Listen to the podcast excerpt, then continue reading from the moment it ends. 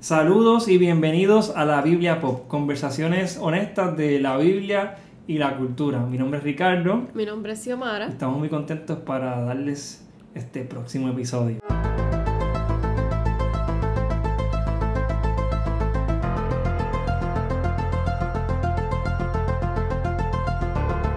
Muy bien, en el episodio de hoy, antes de empezar, quiero preguntarte si me estás bien, cómo has estado, cómo, cómo, cómo te sientes luego de grabar eh, ya todos estos episodios en las últimas semanas. Bien, triste porque se acaba. Sí, pero esto es solo el principio. Sabemos que pronto vamos a hacer más, más episodios, así que tienen que esperarlo, pero tienen que dar un brequecito, ¿verdad? Para nosotros eh, trabajar más contenido para ustedes, ¿verdad? Pero esta semana, si me te cuento que estaba jugando Apex con los muchachos. Me he dado cuenta. Eh, sí, lo sé. Y, pero eh, para los que no lo sepan, yo soy un aficionado de los videojuegos. Desde muy temprana edad. Siempre me han gustado, siempre los he dominado. Pero ya cuando uno va creciendo, pues se da cuenta que ya no es, no es tan bueno como era cuando era jovencito. Y ahora me ganan los sobrinos y los primitos. Bueno, no tengo ningún sobrino, pero los primitos me ganan. Y a veces uno se frustra. Pero si hay algo que me motiva a mí en los juegos de video es subir el nivel. Eh, aparte de la historia, de todas las cosas divertidas que uno puede tener en, un juego, es subir el nivel. Eso a mí lo que me, lo que me, motiva. Y de hecho, algunos de los muchachos con los que yo juego, otros juegos que no son tan competitivos, y es que a veces empezamos a jugar al mismo tiempo, juegos de aventura, juegos RPG, etc. Y pues la gente se disfruta la historia y no, yo no. Yo antes de, entrar al próximo nivel, yo tengo que maxear toda la, todo, todas mis armas, todos mis poderes, todo, llevar mi jugador al nivel máximo. Entonces, cuando entro a ese próximo nivel, lo domino bien fácil, se me hace bien fácil. Y el reto que está diseñado del juego para, el, para nosotros, pues no, no, lo recibo porque mi jugador está por encima, este, super overpowered. Y obviamente, como estas son conversaciones honestas de la Biblia y la cultura, eh, no puedo dejar de pensar en cómo yo aplico esto a, a, a mi vida cristiana eh, a la Biblia. Obviamente yo sé que la, eh, la, vida, la vida no es un juego, vamos a, vamos a hacer una aclaración, la vida no es un juego, ni una competencia de que yo tengo que ganar, no subir de nivel para ganar ni nada por el estilo, pero sí, sin duda, en, la vida nosotros ganamos experiencia. Y en los juegos de video, la experiencia es la que te garantiza el próximo nivel, el upgrade de los poderes, de las armas, de que si el caballo, que si volar, que si esto y lo otro, son cosas que uno adquiere con la experiencia. Y dentro del mismo juego eh, te dan aventuras principales, te dan side quests, como que está la meta principal de tu personaje y hay cosas por el lado que tú haces. Y todo eso te, te, da más experiencia y la experiencia es la que te ayuda a subir el nivel. Así que, Xiaomi, este, yo sé que tú no eres una gamer. Tú me ves a mí jugar. Pero, Ese no es mi talento. Pero quiero que, que, me digas algo sobre eso antes de entrar full en la Biblia y qué historia o personaje vamos a hacer que va a ser que vamos a estar ¿verdad? profundizando, pero quiero que me hables de eso un poquito desde tu perspectiva. O sea, ¿qué, qué, tú piensas del videojuego, de subir el nivel, de las experiencias, de mí jugando? Bueno, a mí me dan mucho estrés los videojuegos, las competencias, sobre todo todo lo que sea de matanza porque me pongo bien nerviosa. Sí, no, yo no soy fanático de eso tampoco. Pero pues admiro las personas que, ¿verdad? Lo ven hasta como un deporte. Es un deporte. Y hacen de eso, ¿verdad? Su, su vida. Y dependen completamente de eso y se dedican a encontrar como que todas las posibles alternativas que puedan hacer para ganar el juego y para subir de nivel. Hay canales de YouTube dedicados totalmente a no solamente a hablar del videojuego, de la experiencia, gente que se dedica a terminar el juego en un día, en, una semana, que son gente que, que, está, que se retan continuamente y es bien interesante, ¿no? Pero sí yo entiendo que podemos amarrar esto a, a nuestra vida en nuestra vida nosotros tenemos experiencia, tenemos situaciones que eh, podemos vencer y sobrepasar si tenemos la, suficiente experiencia. Y hay cosas que vamos a experimentar sí o sí cuando estemos en un nivel específico. Y la experiencia te da sabiduría, porque mira a Salomón que después de viejo es que escribe Eclesiastes y de todo lo que vivió podemos obtener esa sabiduría porque entonces él es que se da cuenta de que cometió muchos errores y de las cosas que hizo bien y mal no, nos ayuda a nosotros a aprender. Hay, hay una historia bíblica eh, que a mí me fascina y es la trayectoria y la vida de Pedro. La trayectoria y la vida de Pedro para mí eh, me impacta demasiado, Xiaomi. ¿Sabes por qué? Porque a pesar de que mucha gente se dice, yo me siento identificado con Pedro por, ah, por su carácter, yo soy Pedro y todo lo demás, pero a veces yo pienso que no sabemos lo que estamos diciendo. Porque Pedro es un personaje bien complejo. A veces vemos a Pedro como que bien superficial, como este, este jíbaro machetero, que era um, problemático, que Jesús lo recibió, lo abrazó y después se convirtió en un gran apóstol. Este, yo pienso que hay más profundidad en el personaje de Pedro del que nosotros pensamos. Y yo quisiéramos en este día profundizar en la vida de Pedro. Así que el tema de nuestro episodio es Level Up, la evolución de Pedro. Muy bien, Xiaomi, Level Up, la evolución de Pedro. Cuando yo pienso en evolución, es imposible no pensar en los Pokémon. No estoy diciendo que Pedro es un Pokémon, por favor, no me malinterprete. No quiero caer en herejía ni nada de eso. Pero la realidad es que cuando yo era bien niño, a mí me encantaba los juegos de video porque podía subir de nivel. Y no solamente subir de nivel, sino que podía evolucionar. Y en esa evolución del Pokémon, del Digimon, o lo que sea, tú disfrutabas de otras facetas de ese personaje. ¿Verdad? Y tenías más poderes, tenías eh, cosas que no podías hacer antes las puedes hacer ahora. Cosas que... Como que tú desbloqueabas cosas que estaban ahí, pero no las podías todavía accesar. Me gustaban juegos de Nintendo 64, como los de Mario, como Banjo Kazooie, que eran juegos que tu personaje, ¿verdad? Quizás no subía de nivel, como que en fuerza ni nada por el estilo, pero sí podías desbloquear cosas que no podías antes. Y quizás tienes que volver al primer nivel, que ya pasaste, pero como tienes más experiencia en ese primer nivel, puedes hacer más cosas. O puedes llegar a alturas más altas o puedes entrar a callejones bien oscuros que antes no podías llegar, como en Zelda, porque tienes luz. O puedes nadar bajo las aguas, porque ahora puedes nadar. O me gustan esos juegos porque cosas que no podías hacer antes las puedes hacer ahora. Y ahora les prometo que nos vamos a ir full bíblico. Ya vamos a dejar atrás los videojuegos, ya que se hicieron la referencia mental. Y vamos a hablar de Pedro. ¿Qué tú piensas? ¿Qué es lo primero que tú piensas, Xiomara, cuando te digo la evolución de Pedro? ¿Qué es lo primero que te llega a la mente? ¿Cómo este hombre pasó de ser un pescador una persona que se dedicaba solamente a su profesión, a dedicarse full al servicio de Jesús y eventualmente al servicio de la iglesia. Cómo cambió toda su mentalidad, su forma de hablar, hasta llegar a ser una persona que literalmente, como Jesús le dijo, pescaba almas. De pescador de peces a pescador de hombres. Así que yo les voy a invitar a ustedes en este podcast, a todos los videntes y oyentes de la Biblia Pop, a que escuchen yo hice, ¿verdad? Quizás haya más textos, no, no los puedes enviar si se me escapa alguno. Pero yo hice una lista de los momentos en que Pedro interactuó con Jesús. En el Evangelio de según San Mateo. Yo sé que hay cuatro evangelios, quizás hay más, ¿verdad? Referencias de Cefa, Pedro, este Simón, que es el mismo personaje. Pero yo me dejé llevar por Mateo, ¿ok, Xiaomi? Yo, yo te envío los textos bíblicos ahí, tienes la lista. So, yo voy a leer un texto bíblico de Mateo pero fíjense bien, hay momentos, esto va a ser bien importante, esta es la premisa de, la conversación de hoy. Hay momentos de Pedro normales que cualquiera de nosotros pudo haber tenido con Jesús o con los discípulos, pero hay momentos cruciales donde Pedro tiene una experiencia totalmente distinta a los otros once. Y que lo hace subir de nivel. Y que lo hace subir de nivel. No que haya niveles dentro del grupo, ni que, ni que en Cristo como que tienes que subir de nivel, o hay gente que está a un nivel más alto que tú. No quiero que lo vean como que así como, como competencia. Pero sí hay niveles de madurez, sí hay experiencia que tú obtienes que te califica para hacer cosas que quizás antes no podías hacer. Y conocimiento también, que, se, obtiene. So Pedro tenía diferentes tipos de conocimiento que fue adquiriendo en el camino por la forma de ser que él tenía, que se asimila mucho a nosotros. Así que yo no, no quisiera que nos sigamos comparando a Pedro por el, ¿verdad? Por, ah, yo soy como Pedro, tengo un carácter fuerte, soy peleón, me gusta contestar. Impulsivo, espontáneo, testarudo, terco. Yo me quiero identificar con el Pedro, que a pesar de que era humano, frágil, débil cometía errores, crecía, crecía al lado del maestro. Así que vamos a empezar. Y yo, como les dije, tengo el Evangelio según San Mateo, en la Reina Valera versión pechita, que es un poquito distinta, pero en algunas traducciones que son del original. Y si tiene allá la nueva Biblia viva. O sea que si nos quieres seguir, le puedes poner pausa, le puedes buscar tu Biblia y apuntar también. A mí me encanta este tema. Muy bien, el primer texto que encontré está en Mateo 4, versículo 18 al 19, que es el momento en que Jesús llama a Pedro y al hermano.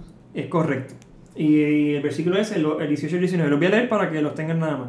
Y mientras caminaba por la orilla del mar de Galilea, Jesús vio a dos hermanos, a Simón, llamado Cefas, Pedro, y a Andrés su hermano, que arrojaban las redes al mar porque eran pescadores. Y Jesús les dijo, síganme y yo los haré pescadores de hombres. Mira el texto que le sigue. Entonces ellos, dejando de inmediato sus redes, lo siguieron. De inmediato. De inmediato. La primera interacción de Pedro con Jesús fue un llamado de sígueme. Y Pedro, dejando todo de inmediato, Pedro y su hermano le siguieron. Y me gusta porque registra por aquí que es el primer discípulo que él llama.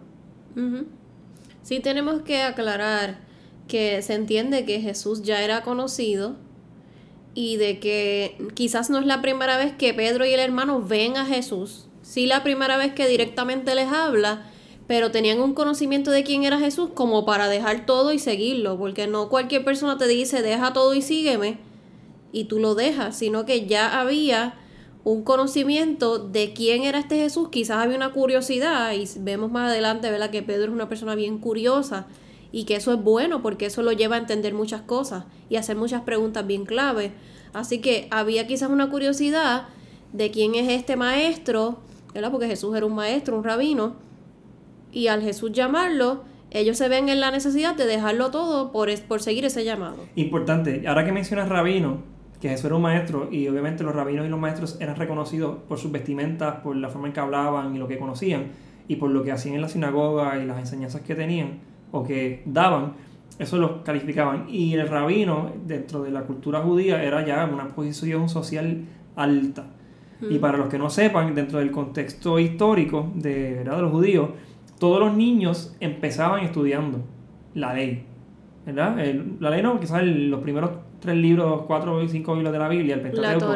La Torah, Pentateuco. Pero solamente los mejores de los mejores eran los que subían de nivel en la educación. Por ejemplo, los que pasaban de grado. Si tú no eres el mejor, pues no pasas de grado. Y vas y te vas con tus padres a hacer la labor de tus padres. Si eran carpinteros, si eran pescadores, si eran albañiles, si eran textiles, cocina o agricultura, lo que sea que hiciera tu familia, tú vas y haces la labor de tus padres. Pero si tú eras el mejor de los mejores, pues seguía subiendo nivel. Y esto se daba para, como decir, elemental, intermedia, high school, universidad, por decir un ejemplo, porque ellos tienen unos nombres que no me llegan, no, recuerdo, es que esto me llegó ahora de momento. Pero es curioso porque cuando tú llegas al punto máximo de educación, que ya tú tienes la capacidad de no solamente memorizarte el Pentateuco, porque ese era uno de los niveles. Creo que en el segundo nivel de educación te tienes que memorizarlo. Y cuando te lo memorizabas podías subir y entonces estudiar los profetas. Y cuando subías de nivel, no solamente podías estudiar los profetas, tenías la capacidad de interpretarle el texto. Y ya cuando tú llegas a ese máximo nivel de interpretar los textos, tu próximo paso era que un rabino te dijera, sígueme, conviértete en mi discípulo. Y muchos, y muchos estudiosos que eran buenísimos en en, lo que eran, que eran los mejores de los mejores de su época o de su, de su escuela, se arrastraban detrás de los rabinos para que ellos lo siguieran. Y, ¿verdad? Narra la historia, yo estaba leyendo que habían personas que pasaban toda su vida arrastrándose detrás de un rabino y el rabino nunca lo señalaba, porque no eran lo suficientemente buenos. Qué triste. Que se arrastraban y hay, hay un predicador que decía, comiéndome el polvo del rabino. Y ahora hablaba literalmente de cómo la, los judíos que eran los mejores de los mejores de los mejores se arrastraban tras los rabinos, detrás del polvo de los pies de los rabinos para, ser escogidos. Para ser y lo señalaban. Y el hecho de que Jesús, que ya fuese a escoger, ya Pedro decía, espérate, yo no soy el mejor, yo estoy, si Pedro estaba pescando con su hermano, no estaba calificado. Yo no estaba calificado porque significa que en algún momento dado de su preparación en la religión judía, fracasó. No era el mejor. Ni él ni su hermano. Y si fueron a hacer la profesión de su familia o de la que emprendieron. Y el hecho de que un rabino fuera al mar a dos hombres pescando le dijeran sígueme, eso era como que yo no puedo creer que el maestro, un maestro me esté llamando a mí. Ellos dejaron todo, es como que el privilegio más grande que se lo dan solamente a los mejores, este rabino me lo está dando a mí. Ese es Pedro. Ese, ese, es el persona que vamos a estar hablando en, en, este podcast. Es como cuando Dios te dice algo brutal y tú dices, eso está brutal, pero yo no creo que yo lo logre. No.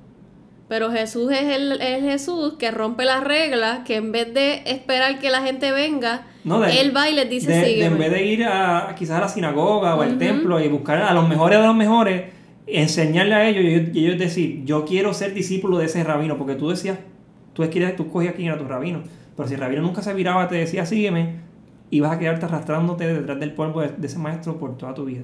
Como hay evidencia. ¿Y qué esperaban ellos? Que eran pescadores, pero como Jesús hace lo que él quiera, él mismo dice, de lo vil y menospreciado escogió para avergonzar a los sabios. Paréntesis grande. Tenemos una- un Pablo, un, un Saulo de Tarso, que dice que era discípulo de Gamaliel, que era uno de los mejores rabinos que Que había en la época.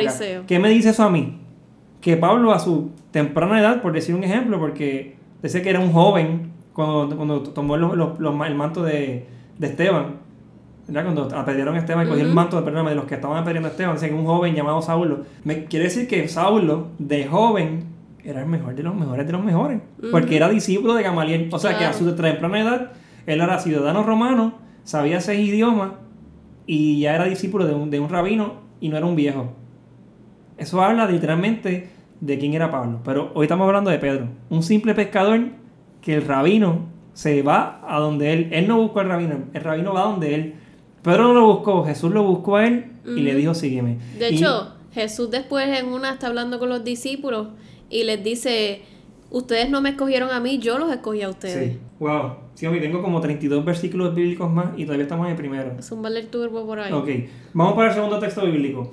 En la segunda interacción que tengo, obviamente, eh, si vamos al, al, al- al texto bíblico, eh, luego del capítulo 4 de que habla con, con Pedro, hab- habla de cuando ¿verdad? recluta a los demás discípulos, Jesús habla de la, de la sal y la tierra y la luz del mundo, hay varias enseñanzas, eh, habla de todo lo que está escrito se cumplirá, o sea que es- el libro de Mateo es un libro más pedagógico, usted se va a dar cuenta Ujú. que tiene muchas letrecitas rojas, que significa que es Jesús hablando. Muchos sermones. Muchos sermones, muchas enseñanzas. Jesús se toma tiempo para enseñar, se sienta para enseñar, que eso es una característica de cuando va a dar un sermón o una enseñanza importante. Los maestros se sentaban. Y el libro de Mateo es bien específico. Así que hablamos, Jesús habla del enojo, el rencor, el rico de tropezar. Él enseña, enseña, enseña. Y en el capítulo 8 hay otra interacción de Pedro. O sea, un Pedro que ya ha escuchado varios sermones de Jesús.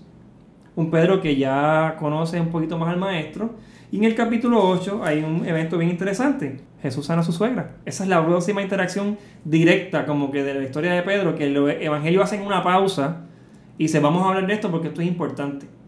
Y recuerden que los evangelios los escribieron personas que quizás fueron discípulos de los mismos apóstoles o que simplemente hablaban de lo que conocían, de la fuente Q, o bebieron de Marcos, que fue el evangelio que quizás escribió antes, etcétera, etcétera. Yo voy a leer la, la- esta versión que en Mateo capítulo 8, 14 y 15 dice, al llegar Jesús a casa de Simón Pedro, vio a la suegra de este que yacía en cama con fiebre.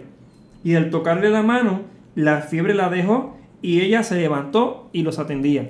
Y porque yo quería que ustedes estuviesen pendientes de estos eventos de Pedro, porque Pedro tuvo interacciones con Jesús y Jesús tuvo interacciones con Pedro que quizás no tuvo con los otros once. ¿Y sabes qué me dice esto a mí, Xiaomi? Que quizás Pedro tenía derecho o sentía que estaba en el derecho de poder reclamar cierto tipo de liderazgo dentro de los discípulos o cierto tipo de soy mayor que ustedes porque mira el trato que Dios tiene conmigo, que Jesús tiene conmigo, a diferencia de ustedes. Por- Porque para que, para que sepan, Pedro tuvo muchas interacciones con Jesús que quizás cambiaban su percepción de quién era Jesús. Porque estaba conociendo a un Jesús quizás un tanto más personal o con un trato bien distinto que quizás tenía otras personas. O sea, que él podía reclamar, no, yo soy más cercano al maestro, no, yo conozco más al maestro, yo sé cómo él piensa. Y cada vez que Pedro pensaba que sabía, he failed. Game over. Porque fracasaba y fallaba. Eso me encanta, me encanta eso de Pedro. Y hay que recalcar que muchas veces en esa casa, la casa de Pedro, Jesús se quedó. O sea que los discípulos se quedaron allí a dormir en Capernaum. De hecho, Capernaum es conocido en Israel como el pueblo de Jesús donde más él estuvo, porque era un lugar donde él se hospedó muchas veces. Así que Pedro y la familia de Pedro habían visto a Jesús en diferentes facetas. El Jesús que se baña, duerme, come, eh, que se cansa, muchos aspectos de Jesús, así que existía esa confianza. ¿No? Y mira qué interesante, luego de ese evento, ¿verdad? Según Mateo, Jesús reprende la tempestad en la barca y ellos están con él allí. Jesús llega a Gadara, a Gadara y libera al endemoniado gadareno y mete esa legión en, lo, en el hato de los cerdo. Este, Jesús este, perdona y, y, y sana a un paralítico. O sea, que Pedro está viendo todo esto. La mujer que toca el manto de Jesús, la hija de Jairo. el- y, me encanta que Pedro está viendo todo esto este, ¿verdad? con los otros discípulos. Y luego, fila. en el Mateo capítulo 10, versos 1 y 2, es el llamamiento de sus doce apóstoles. Que ya esos discípulos, que Jesús tenía muchos discípulos, mucha gente que lo seguía, Jesús decide llamar a unos íntimos, que son a quien Él les va a dejar el legado y a quien le va a dar la responsabilidad ¿verdad? de continuar su misión, en, en, esta, en este caso, en, dentro de la figura de la iglesia. Y dice, y, ¿verdad? En Mateo eh, capítulo 10, versos 1 y 2, dice, llamando pues a sus doce discípulos, les dio poder sobre los espíritus inmundos para que expulsaran y para que sanaran a toda enfermedad y aflicción. O sea, le están diciendo, lo que yo estoy haciendo y lo que yo hago, yo quiero que ustedes lo hagan. Y les doy esa autoridad. Y estos son los nombres de los doce apóstoles. El primero de ellos, Simón Pedro. Por algo aparece primero. Y luego habla de su hermano y de, los, otros once. O sea que en la Biblia es bien enfático. La Biblia no, no, comete errores, ¿sabes? En términos de por qué hace una pausa para resaltarnos algo. Y a mí me llama la atención mucho, sí, el hecho de que diga, y el primero, Pedro, Cefas. Y que lo más seguro ser esa persona que quería estar siempre viéndolo todo, escuchando primero, haciendo la primera pregunta eh, dirigiendo el grupo, siempre era Pedro. Entonces, eh, antes de llegar al próximo interacción de Jesús con Pedro, hay cosas que pasan en el interín. Eh, los discípulos Jesús les enseña que ellos van a ser perseguidos, después Jesús los motiva, los anima para que nos, no pierdan la fe y la esperanza de que en su vida, todo lo demás. él enseña que su discípulo no es mayor que su amo que su maestro, eh, seguir a Jesús provoca división. Estoy leyendo los, los, temas de las pericopas que aparecen en el Evangelio. Jesucristo y los discípulos de Juan, que hay, hay más parábolas, más enseñanzas, etc. Eh, el día del reposo y la blasfemia contra el Espíritu Santo, este, milagros, sanidades, enseñanzas, milagros, sanidades, enseñanzas. Eh, eh, parábola, explicación, pero en el capítulo 14 hay un evento bien importante, que es la multiplicación de los panes y los peces. Pedro es testigo de ese evento brutal, multiplicación de los panes y los peces. Luego de esto, Jesús le urge montarse en la barca, ¿verdad? Urgió enseguida a sus discípulos a abordar la barca. Y este es el evento en donde Pedro camina, sobre, las aguas. ¿Qué, ¿Qué, momento tan brutal donde están los discípulos de Jesús en la barca? Aparece Jesús caminando por las aguas. Y Pedro le dice, si eres tú, Señor, llama que vaya contigo. Mira qué atrevimiento de Pedro. Pero ¿sabes qué? Esto no es un atrevimiento de cualquier discípulo. Es el atrevimiento de un discípulo que literalmente tiene una versión de Jesús quizás más brutal que la que los otros once tienen. Este es el discípulo que, me, que fue a donde mí, donde estaba pescando y me llamó. Este es el mismo Jesús que sanó a mi suegra. Este es el mismo Jesús que hizo todos estos milagros, que hizo toda esta enseñanza, que me llamó a mí y soy el primero de los doce. ¿Sabes? Como que la mentalidad de Pedro es una mentalidad bien distinta a, la de los otros discípulos. O sea, es un Pedro que está en otro nivel, es la realidad. O sea, no podemos, no podemos tapar el cielo con la mano. Y que decimos, ¿no? Que, que los discípulos son lineales, que todo lo demás. Pero la relación que tenía Pedro, o cómo Pedro percibía a Jesús, era bien distinto como los los otros once percibían a Jesús. Y este Pedro, a raíz de esa experiencia que ha tenido con Cristo, era más atrevido también. Decía, ¿sabes qué? Yo tengo como que más confianza con Jesús. ¿Sabes qué? Mi relación con Jesús es, tan, es tan estrecha que le voy a decir que si es el que me llame.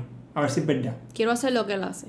Y Pedro camina por las aguas. Y Jesús le dice, pues ven, ven para acá, si es bravo de verdad. Pedro camina por las aguas, pero cuando se da cuenta de dónde está, como dice un dice, Dice, espérate, estoy caminando sobre las aguas. y Jesús le dice, hombre de poca fe, ¿por qué dudaste? Y Jesús entonces le extiende la mano y lo levanta. Ahora ustedes pónganse a ver. A veces decimos, ah, Pedro tuvo poca fe, se hundió. Hey, hello. El tipo estaba caminando por las aguas. Estaba haciendo lo que hizo Jesús. O sea, piensen ustedes cómo se iba a sentir Pedro frente a los otros once. Yo soy el que caminó por encima de las aguas con el maestro.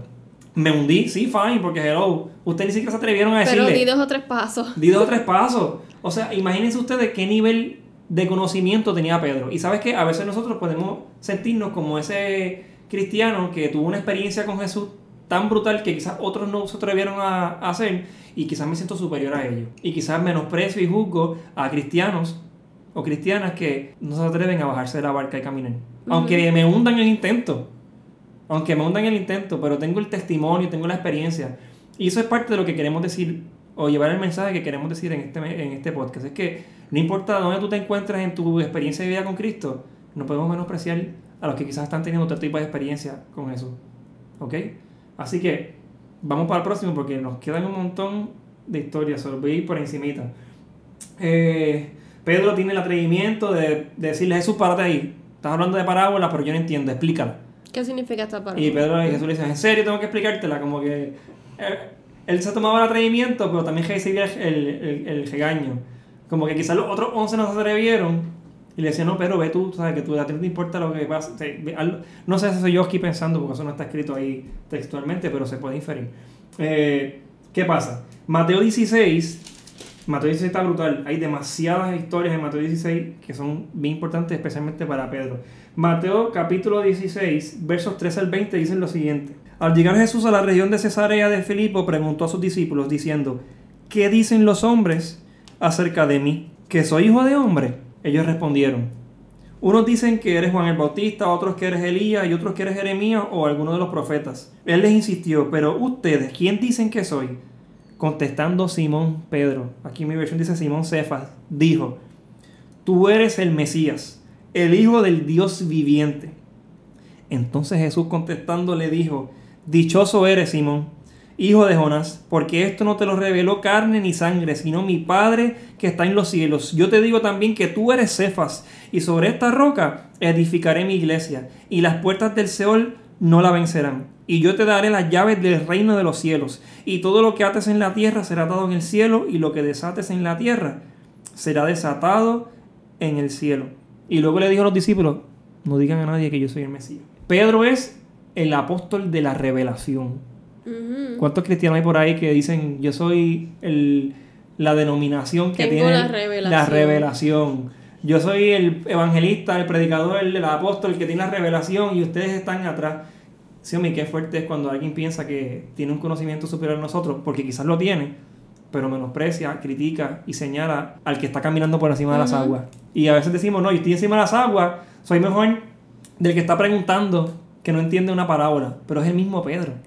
Exacto. Y nosotros somos Pedro en esto. A mí se me, se me eriza la piel. Saber que hay, gente, hay cristianos hoy día, que a veces nosotros somos esos cristianos, que tenemos la revelación de que Cristo es el Mesías. Se nos abren los ojos que no, no eso no lo reveló ni carne ni sangre. Pero tenemos la altivez de criticar al que está caminando por encima de las aguas ahora mismo. Que también es algo brutal, pero quizás no es el mismo nivel que tiene Pedro ahora. ¿Quieres decir algo sobre eso? Y también al revés, a veces hay personas que se comparan y dicen, no, yo nunca voy a lograr ser como esta persona o él está en un, nivel espiritual súper más alto que yo, o sea, yo soy bien inferior. Cuando, si vemos el, el trayecto de Pedro, muchas veces hasta se predica de Pedro menospreciándolo como que, ay, Pedro era esta persona bien explosiva, con un mal carácter y todo lo que logró después de eso, como poco a poco, con cantazos, aprendió a ser el Pedro que, que ahora recordamos que incluso escribió libros de la Biblia. Sí, ¿sabes qué pasó dos versículos después de esta revelación espiritual poderosa, música de fondo de Hans Zimmer? Después que Jesús lo, ¿verdad? Le, dice, wow, eso, eso, te lo reveló mi Padre. Y Jesús le dice, eres Satanás. Jesús le dice, mira, yo voy a morir, voy a padecer, van a pasar por de cosas. Y Cefas, tomando, dice el texto bíblico, tomando la parte, ¿sabes? No se lo dijo frente a todo el mundo. Dijo, Jesús, ven acá. Vamos a hablar íntimo, ¿sabes? Que tú y yo tenemos esta conexión brutal, tú sabes. Que no te pase Y le dijo, no permita a Dios que, que te pase tal cosa, Señor mío. Y, y Jesús le dice a Pedro, apártate de delante de mí, Satanás. Aquí dice oponente. Me eres estorbo. Uy, mm. Xiomara que Jesús le dijo a Pedro, me eres estorbo porque no estás pensando en las cosas de Dios, sino en las de los hombres. En cuestión de minutos, primero mi padre te reveló esto y de momento te dejaste usar por Satanás. El apóstol de la revelación y de momento, aparte de mí, piedra de tropiezo, Satanás. Uy. Eso es para que no creamos que no lo sabemos todo. Eso es importantísimo. Porque el que esté, ¿verdad? firme, mire que no caiga. Literal. Que muchos fallamos de eso, sí, a mí. Pero sabes que también, pensando de, otro punto de vista, también hay gente que está en ese primer nivel que critica al que está en el nivel 5 o en el nivel 10. Ah, yo no necesito caminar por las aguas, yo no necesito hablar lengua o, o hacer campañas de sanidad y milagro porque yo estoy bien como estoy con mi revelación de Cristo que tengo hasta O el momento. decimos que ellos tienen algo equivocado. Y es un error decir, ah, eso es un fuego extraño. Quizás ellos están en un, experimentando otro nivel de Jesús que quizás ellos no experimentan por comodidad a salir de su zona de confort o por tomar un riesgo que puede poner en, en riesgo su reputación. A Pedro no le importó su reputación. Los Jesús le llamó la atención muchísimas veces hasta ser llamado Satanás. Eso es como que lo peor que te pueden Pero el resultado fue un mayor nivel de revelación de quién era Jesús. Ok, hablando de eso, vamos a brincar más historias de Pedro y Jesús. Es que hay tantas cosas. Este, el impuesto en el templo, llamaron a Pedro para, y le hicieron preguntas a Pedro. O sea, no se le hicieron a Jesús ni a los discípulos, llamaron a Pedro aparte para hacerle preguntas. Eh, eh, Pedro hace preguntas a Jesús directas sobre, mira, que yo ¿Cuántas hago, veces debe perdonar? ¿Cuándo debo perdonar? ¿Qué, qué yo debo, hacer en esta situación? Quizás eran dudas que tenían los apóstoles, que tampoco se atrevían a hacérselas a Jesús. Y le decían, Pedro, Pero como, como tú tienes Pedro más conexión, también. ah, quizás hazlo tú. Parábola del joven rico. Después que Jesús cuenta la parábola, Jesús le dice, mira, este, y esa recompensa de que, de que estamos hablando. O sea, Pedro se atreve a preguntarle cosas que son un poquito incómodas y quizás poco incrédulas de nuestra parte también. Él se atrevía a hacerlas. Que es importante, nunca tengas miedo de preguntarle cosas a Jesús. Y no está mal tener dudas y tener preguntas. Cuestiona, cuestiona todo, haz preguntas. Que créeme que en Jesús, en Cristo, en esta fe, vas a encontrar preguntas al porqué de las cosas, que es la pregunta que contesta la fe. Así que es importante saber qué preguntas hacer. Eh, pero, ok, y otro evento importante está en Mateo capítulo 26, que es cuando Jesús anticipa la, la negación de Pedro. Eso está en Mateo capítulo 26, estoy buscándolo por aquí. 33 al 35. 33 al 35. Ok, y dice, quiero leerlo como está en la Biblia. Cefa le respondió diciendo, aunque todos tropiecen por tu causa, yo jamás tropezaré por causa tuya. Y Jesús le dijo, de cierto te digo que esta noche, antes que cante el gallo, me negarás tres veces.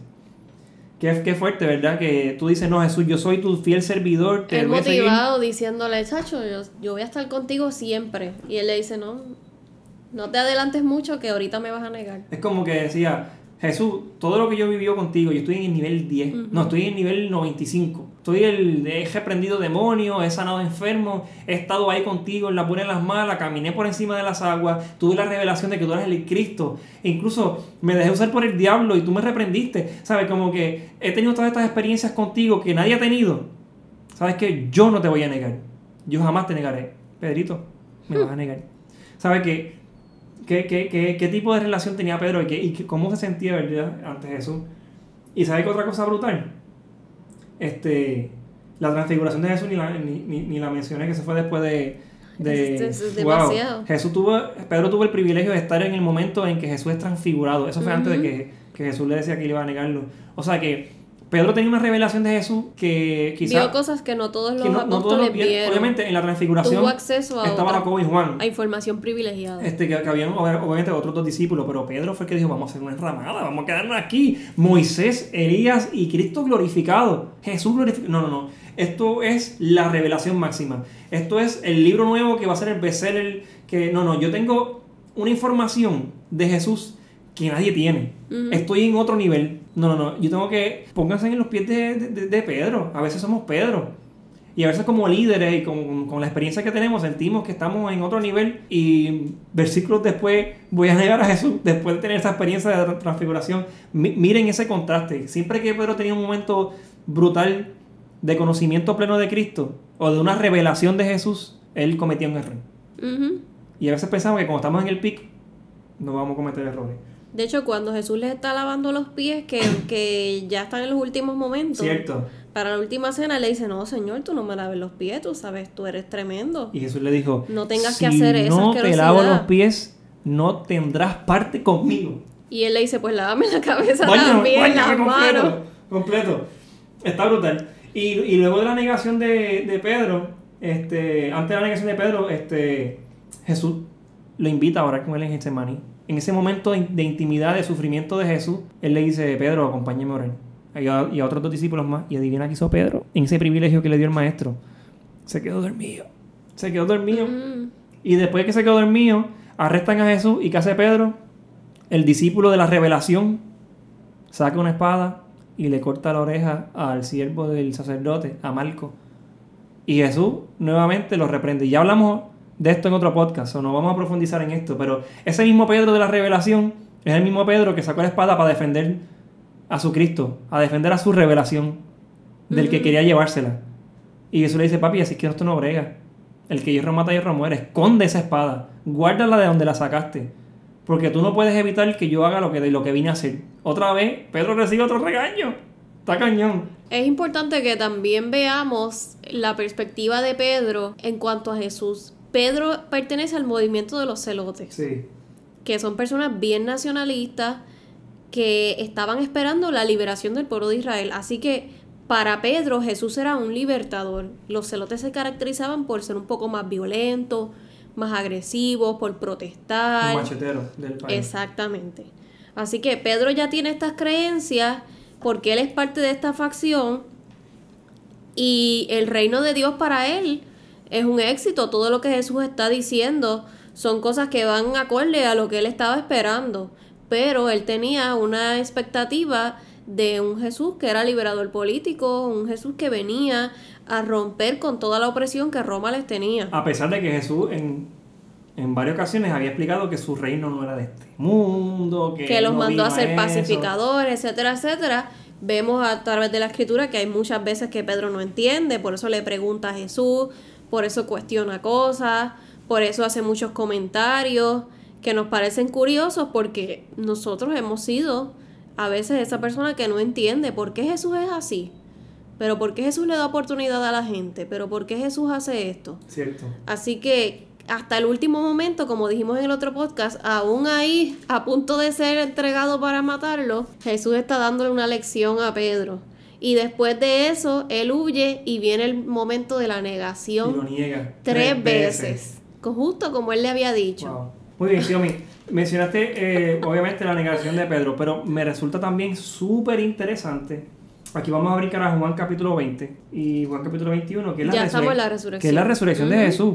Ese es cuando Jesús resucita, que tiene este encuentro brutal con las mujeres, eh, a quienes se los dicen primero, las mujeres son a Pedro. Ujú. Es el primero de los apóstoles en enterarse. Pero no es el primero que llega, porque el otro corrió más rápido que él. Que el que escribió Juan, que dice, y el que amaba mucho a Jesús, llegó primero. Ahora hay que entender que Pedro era mayorcito, quizás Sí. no podía correr tan Porque rápido. era más joven, Juan era más joven. Exacto. Eh, ajá, yo quiero leer el texto bíblico de Juan capítulo 20. Este, ajá, que el primer día de la semana, cuando aún estaba oscuro, fue María Magdalena a la tumba y observó que la piedra había sido removida en la tumba. Y corriendo fue a donde Simón Cefas. O sea que, como les dije, él fue el primero que se lo dijeron. Obviamente la mujer fue la primera que se enteró, porque el ángel se lo menciona. Pero me resulta interesante que, que a pesar de, de todo lo que pasó, él fue el primero. Y me resulta más interesante que a pesar de que él se enteró que obviamente la tumba está vacía, eh, los romanos vieron que, claro, los soldados vieron que hubo un resplandor, que hubo un ángel que movió la piedra y todo lo demás, pero ellos los, los estafaron para que ellos pensaran que, para que ellos dijeran un testimonio falso. Y dijeron, no, no, di que fueron los mismos discípulos que vandalizaron la tumba y se llevaron. Ujú. O sea, que dice la Biblia que hasta el día de hoy se cree eso, de- de- entre los judíos, que fueron los mismos discípulos que se llevaron el cuerpo de Jesús, pero fue obviamente un, Un momento milagroso. Y luego de eso, Xiaomi, después de que Tomás mete la mano dentro del- de la herida de Jesús, de que Jesús se le aparece en la casa, porque ellos tenían las puertas cerradas con miedo a que los judíos fueran arrestarlos a ellos también, ellos estaban encerrados y Jesús se les aparece dentro y habla con ellos. Y Pedro, a pesar de que esto era un conocimiento quizás ya para él, él se fue a pescar. Sí, mi Pedro se fue a pescar. Como que se quitó, quiero se, que me hables de eso. se frustró. Fue ese momento en el que él dijo, mira, pues esto no va para ningún lado, quizás hasta aquí llegó esta aventura que tanto me cambió, pero yo no estoy calificado. Con Jesús resucitado ahí en el patio, como quien dice. Quizás también, ¿verdad? Con esa culpa que sentía porque lo negó a una persona que estuvo tan cerca, que le confió tanto, que le enseñó tanto, que hizo tanto por él, y él lo niega y se siente indigno, se siente completamente inmerecedor de, de estar nuevamente con Jesús, aunque Jesús esté vivo. Y él vuelve a hacer lo que él sabía hacer. Que si tú lees el texto por encimita, pareciera como si Pedro no supiese que Jesús había resucitado. Jesús tuvo 40 días luego de resucitar en la tierra. Y luego de estos eventos milagrosos de Jesús aparece, la resurrección, la tumba vacía y todo lo demás, el conocimiento de que Jesús está vivo. Pedro se quitó porque sintió que falló. Y muchas veces nosotros somos ese Pedro que tenemos la revelación brutal de Cristo, que hemos visto los milagros, que caminamos por las aguas, que vimos un Jesús transfigurado, que tuvimos la revelación de que es el Hijo de Dios, el verdadero Mesías, que hemos tenido estas experiencias de intimidad y de escuchar la voz de Dios en nuestro oído, pero somos los mismos que lo negamos en el momento difícil. Y parece que ese momento de negación opaca todo lo, lo maravilloso que había sido esos tres años y medio caminando y aprendiendo de Jesús. Y él dice, mira, de verdad que de esta ni, yo, ni yo me perdono. Las últimas palabras de Jesús a Pedro fueron como que tipo, ¿qué te pasa? ¿Cómo que tú te atreves a cortarle la oreja a un tipo? O sea, me imagino a Pedro. Fue otro regaño. recordando eso, como que mi última conversación con Jesús fue un regaño porque yo le corté la oreja a un tipo que yo traté de matar quién yo soy, yo no soy digno de todo esto, a pesar de que yo imagino a él imaginándose él caminando por sobre las aguas, él viendo su suegra sanada, la resurrección de, Lázaro, todos estos eventos hermosos que están en la Biblia, la frustración de él por haber negado a Jesús, por cortarle la oreja a otro, por portarse tal, totalmente contrario como se supone que se hubiese portado, eso es superior en su mente a tres años de ministerio junto a Jesús. Opacó todo. Así que a veces nosotros nos sentimos como que nos sentimos indignos, como que no somos capaces de poder lograr algo en Jesús. Y ese pequeño error que hicimos, ese pequeño error que hicimos opaca tantas cosas hermosas que Dios hizo en nosotros, que a veces tenemos que tener mucho cuidado. ¿Y cuál fue la respuesta de Jesús? Yo quiero que tú me hagas una narración ahí poderosísima de ese momento. Wow. En medio de, de, esta ¿verdad? tristeza y quizás este luto y esta culpa que Pedro siente, en Juan capítulo 21, Jesús viene donde él a darle otra oportunidad. Wow. Eso es un momento de restauración para Pedro y es maravilloso porque Jesús le ayuda a entender eh, por medio de tres preguntas que él todavía cuenta con él.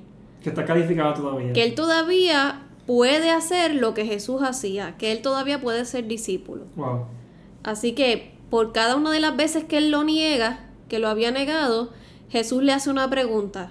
Pedro, ¿me amas? Y cada vez la pregunta se pone más íntima.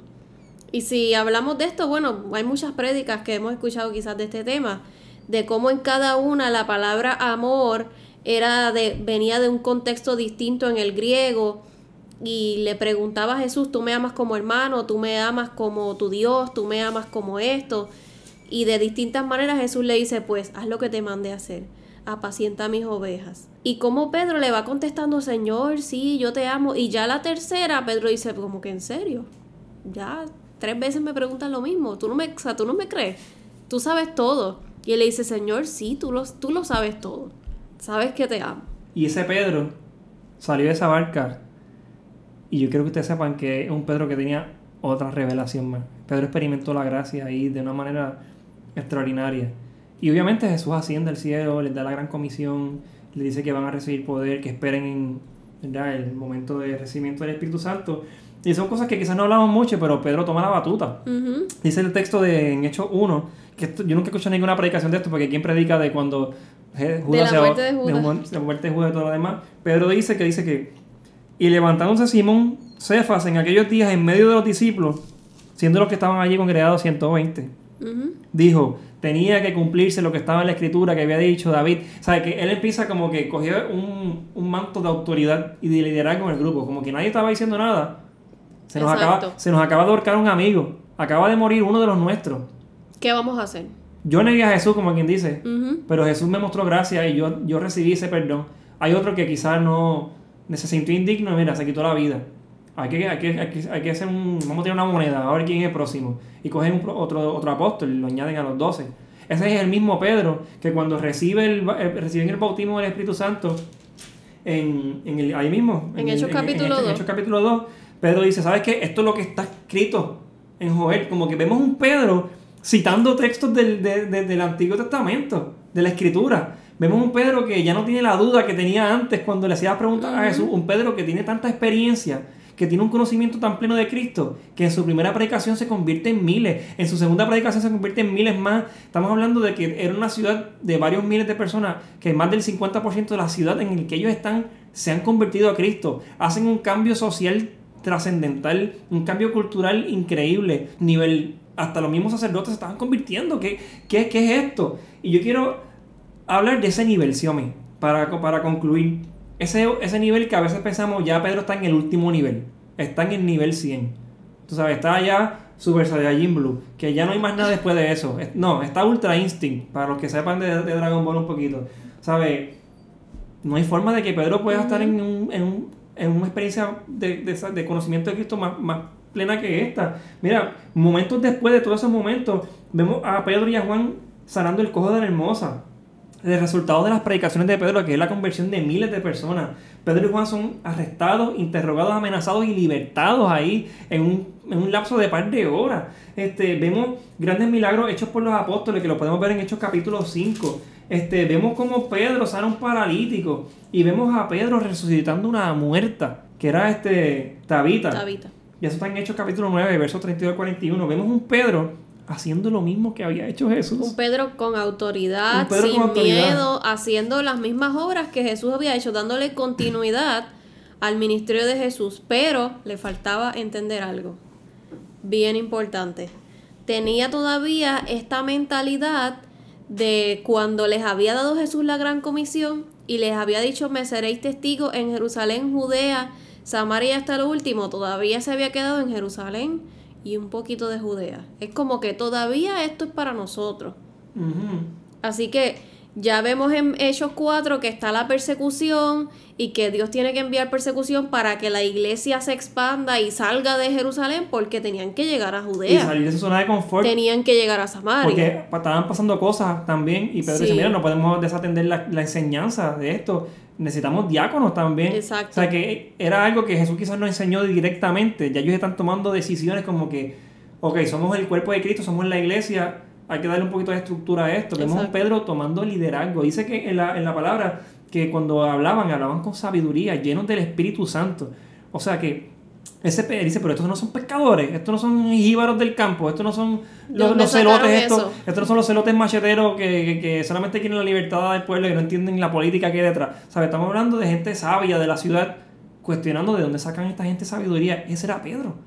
Con un nivel de conocimiento cañón, pero al mismo tiempo no sabía nada porque en el capítulo 10 de Hechos, Jesús nuevamente a través de, de una visión le da una nueva enseñanza. Es bien impactante porque ya en el capítulo 10 de los Hechos está Dios, está el Espíritu Santo inquietando a los gentiles. Sí. Está llegando la enseñanza de ellos, los rumores de los milagros a gente que no es judía, a gente que es de otra nacionalidad, de otras razas, con otras creencias, que vienen de otro trasfondo. Y está el Espíritu Santo comenzando a, a llegar a, sus- a las casas de estas personas, porque todo se desarrollaba Sí. en las casas. Y Pedro está un poquito reacio a que esto, a, a que esto pase, a que esto suceda. Tú sabes, ¿cómo, cómo es posible que, que Dios quiera hacer algo más allá? Tú sabes, como que esto no- lo recibimos nosotros. Y es este, este pensamiento de que lo que yo tengo es lo mejor Sí. y que esto es para nosotros. O sea, Tengo la esta, revelación. ver- esta versión de Dios, esta atmósfera de milagro es para mi congregación, es para mi grupo y qué sé yo qué. O y, mi perfil de persona. Ajá, es para la gente que piensa como yo y el Espíritu Santo se le revela queriéndole decir, mira, esto es para todo el mundo. Tanto yo los amo a ustedes y morí por ustedes como por ellos y tanto el Espíritu Santo se quiere derramar en ti y en los judíos como en gente como Cornelio que quizás no se conoce el Torah, no se conoce la ley, No está circuncidado. no está circuncidado, no sabe nada, no escuchó a Jesús, pero los está escuchando ustedes. Y él tiene igual necesidad, igual derecho y gracias a la cruz el mismo acceso que tú tuviste, ahora él lo tiene. Y tiene la visión que dice, tenía hambre Pedro. Y en esa hambre tiene un éxtasis.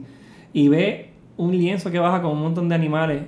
Y la abuela le decía, mate y come Pedro. No, no, Jesús, yo no puedo. No puedo yo no comer puedo eso". comerme eso. que es impuro. No llames impuro lo que yo he limpiado. Y entonces Pedro dice, espérate.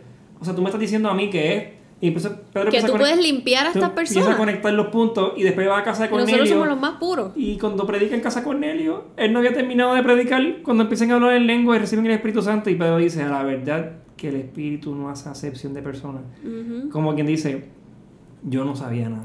Como quien dice, el Señor no deja de No se deja sorprenderme. sorprenderme. ¿Y qué nos dice Pablo de eso? Pablo nos dice en Filipenses 3, del 12 al 14, que él mismo dice que ya él no lo ha alcanzado todo.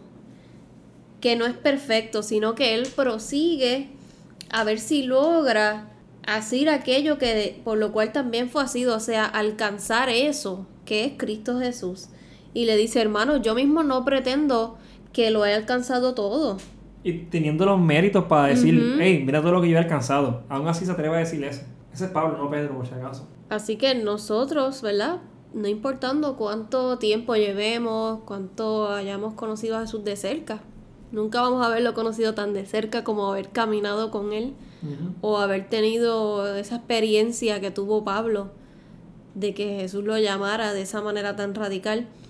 Tenemos cada uno nuestro testimonio, nuestro aprendizaje, nuestras caídas y levantadas, nuestras dudas que Jesús nos ha contestado, pero eso no es razón para decir, ya sé, ya sé todo, ya lo alcancé todo, ya obtuve todo, ya llegué a un nivel insuperable, ya estoy por encima, sino que sea para nosotros siempre un orgullo en el buen sentido de la palabra, cargar con el mensaje de Jesús, que sea para nosotros siempre un privilegio tener eh, a cargo gente a la que podamos ayudar, poder servir a la gente. Como decía que los discípulos se dieron, dieron su vida completa. Hay, hay un pasaje donde ellos salen de la cárcel, que de hecho está Pedro, que lo, lo, les dan una pela y lo sacan de la cárcel y ellos salen contentos porque habían sido considerados dignos dignos de sufrir por la causa de Jesús. Ellos estaban contentos como que, wow, nosotros podemos sufrir por Jesús. ¿Sabes? Ni siquiera merecemos sufrir por Jesús. Y cuando Pedro va a morir bajo el, el tiempo de Nerón, el emperador, a Pedro lo iban a crucificar. Y él pide que lo crucifiquen al revés porque él no se sentía digno de ser muerto idénticamente de la misma manera que Jesús muere. O sea, él no quería ser crucificado igual que Jesús fue crucificado. ¿Sabes qué me hace pensar eso, Xiomara? Que a veces en nuestras vidas llegan momentos en que sentimos que sabemos mucho, pero no estamos dispuestos a morir más para tener más de Él.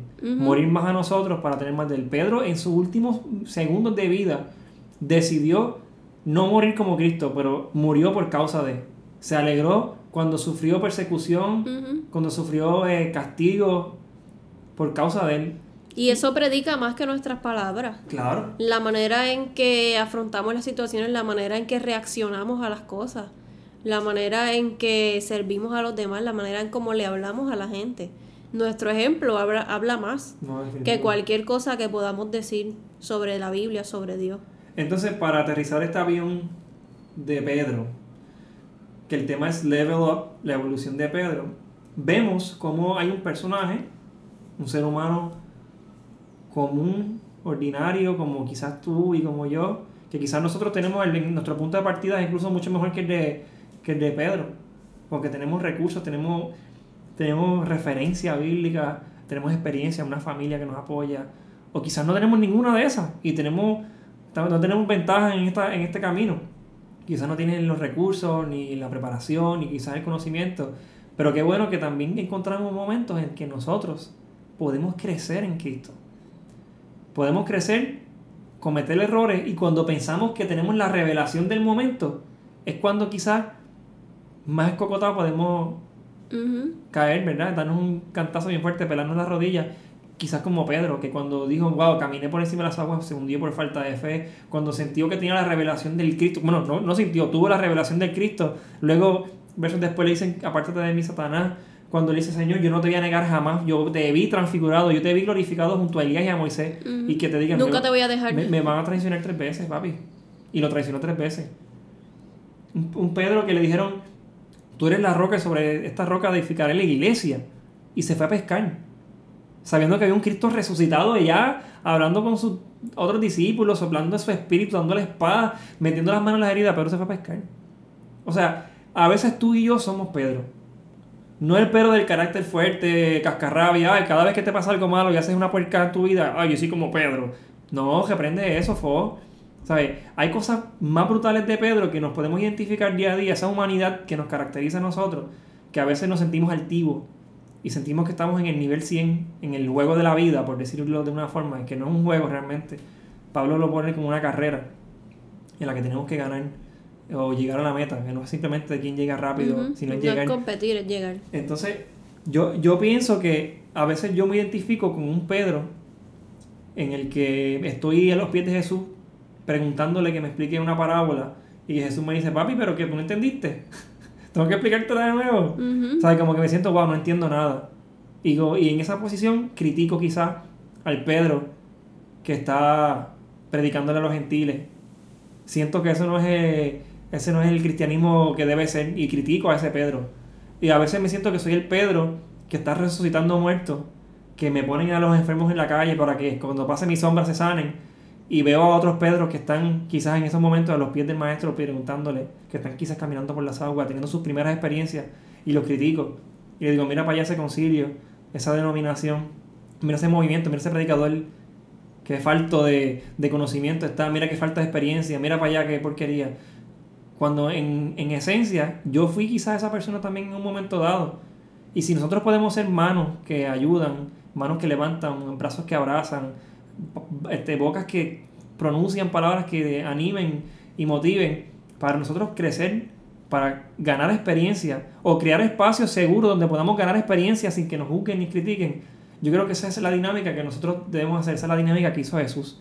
Espacio seguro donde sus cercanos, sus discípulos, podían experimentar cosas sobrenaturales de Dios, pero al mismo tiempo meter las patas sin que- Cometer errores y aprender de y los aprender errores. de los errores sin que nadie los juzgara y los señalara. Y mira el resultado. Un apóstol poderoso que trajo un avivamiento increíble a la iglesia porque se dejó llevar por el poder del Espíritu Santo que le fue prometido y por las enseñanzas de su maestro.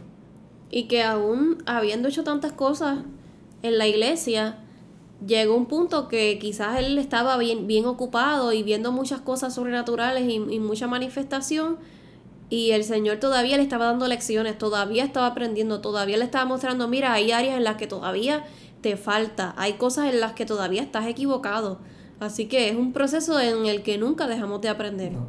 Y es siempre tener eh, la mente dispuesta y el espíritu dispuesto a ser sorprendidos por lo nuevo de Dios, a ser sorprendidos por la enseñanza que Él nos quiere dar día a día No le pongamos límites a lo que Jesús puede hacer en nosotros, y a través de nosotros. a través de nosotros, y mucho menos ponerle límites a lo que Jesús puede hacer o enseñarnos.